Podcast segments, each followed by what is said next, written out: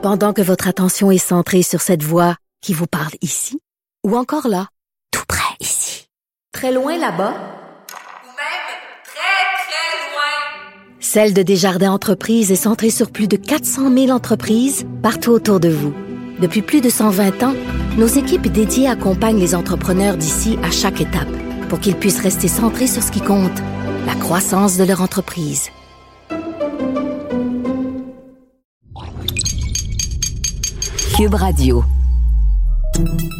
Salut, c'est Charles Tran avec l'équipe dans 5 minutes. On s'intéresse aux sciences, à l'histoire et à l'actualité.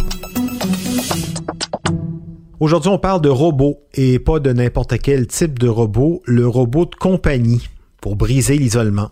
Étonnant concept qui n'est plus uniquement euh, une extravagance japonaise. D'ailleurs, les robots en dehors du Japon euh, ou des séries de science-fiction, euh, ils font leur petit bonhomme de chemin dans notre vie quotidienne, ici aussi. Pensez aux chaînes de restauration rapide qui troquent de plus en plus leurs serveurs pour des bornes de commandes électroniques, les voitures qui conduisent toutes seules, les aspirateurs dans les maisons aussi qui se baladent. Bon, euh, ça peut-être pas transformé notre quotidien, mais n'empêche que oui, les robots sont de plus en plus présents dans nos réalités euh, et effectivement, une crise sanitaire comme celle à laquelle on fait actuellement face facilite clairement leur intégration, voire même la précipite. Et pour les gens seuls, isolés et ou vieux et ou malades, des robots de compagnie font leur apparition. Ben oui. Voici Alexandre Pépin. Que cette pandémie mondiale soit un naïf concours de circonstances ou pas, il y a présentement un véritable marché qui se développe pour des robots qui ont comme principale fonction de nous occuper, de nous distraire, bref, de combattre l'isolement. La problématique de l'isolement chez les personnes âgées ne date pas d'hier, on le sait, mais n'empêche que les derniers mois n'ont qu'aggravé cette situation pour des raisons que je qualifierais d'évidentes.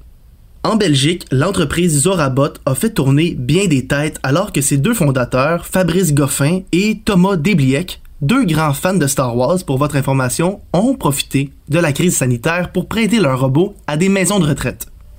La compagnie, aux allures pas si futuristes que ça finalement, dispose de six sortes de robots aux fonctions bien respectives. Spot, James, Sawyer, Nao, Billy Billy et Pepper. Comme la compagnie avait un surplus de James au printemps dernier, ils en ont envoyé 70 dans des centres pour personnes âgées. James se caractérise par son allure de majordome. Il a pas de bras ni de jambes, il se déplace en glissant et c'est un écran qui lui fait office de visage. En quoi le robot vient transformer la routine de ses utilisateurs, me demandez-vous? C'est qu'en fait, James, pour utiliser ce cas-ci, est drôlement bien adapté à la situation actuelle. Bon, tout d'abord, le robot est presque totalement immunisé à la COVID-19 et comme il y a un très faible taux de virulence qu'il est programmé pour respecter la distanciation sociale, on peut dire qu'il est bien adapté aux crises sanitaires en général. Donc oui, habituez-vous, il sera fort probablement une alternative intéressante lors d'une prochaine pandémie par exemple. Ce qui nous intéresse, c'est comment le robot, qui devient finalement un intervenant de première ligne, permet de contrer l'isolement des personnes âgées. Eh bien, la force de ces robots-là, semblerait-il, c'est leur capacité à distraire ses utilisateurs et de devenir finalement leur fenêtre vers le monde extérieur. À travers d'eux, on peut passer des appels vidéo avec notre entourage et bien sûr, communiquer nos besoins. Les créateurs de ces robots humanoïdes veulent démontrer que la technologie peut en quelque sorte être une solution et espèrent évidemment que la pandémie va confondre les sceptiques. Mais il n'y a pas qu'en centre pour retraités que ces nouveaux amis électroniques-là sont disponibles au nom D'autres robots aux fonctions similaires existent depuis bien longtemps.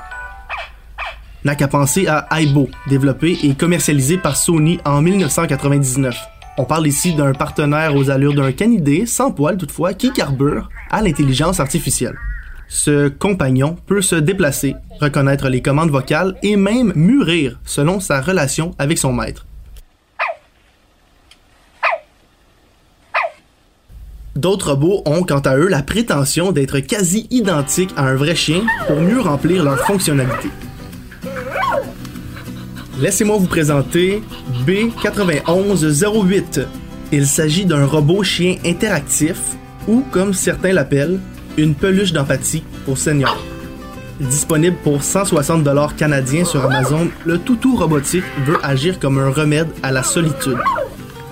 On parle donc ici d'un robot aux allures d'un bébé labrador blond avec un petit bandana rouge qui procure, bon, de l'attachement, de l'apaisement et une réduction de l'anxiété, promettons. En échange, on demande un peu d'amour et d'attention, simplement. Suffit de caresser le chien pour activer ses capteurs et entendre son faux cœur battre et de lui parler pour qu'il regarde dans notre direction. Et sachant qu'il se met en mode silencieux dès qu'on cesse d'interagir avec, on est en mesure de se demander si finalement ce ne serait pas le chien robot, le meilleur ami de l'homme. Ouais, et même si l'idée qu'un toutou électronique puisse soigner la solitude, c'est pas une idée très convaincante a priori, il y a des études qui tendent à démontrer l'inverse. Par exemple, cette étude de cas menée par le fournisseur de logement pour personnes âgées Front Porch en 2015 qui démontrait que six mois après avoir fait l'acquisition de ce genre de robot, des membres avaient amélioré leur comportement social, leur humeur et même leur appétit. Et là, c'est le début, hein, si on se projette dans un futur pas si lointain. Les robots de compagnie, euh, ça semble être un, beau pari pour l'avenir.